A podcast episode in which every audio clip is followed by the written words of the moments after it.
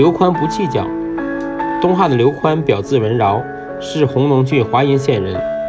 刘宽曾经坐着牛车出行，半路上遇到一个人，说是丢了牛，于是走进刘宽的牛车辨认，认为那牛就是他丢失的。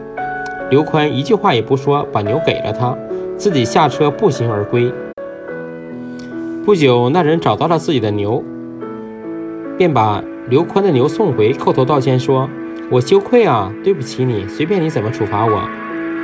刘宽说：“事物有相类似的事情，也允许有疏忽失误。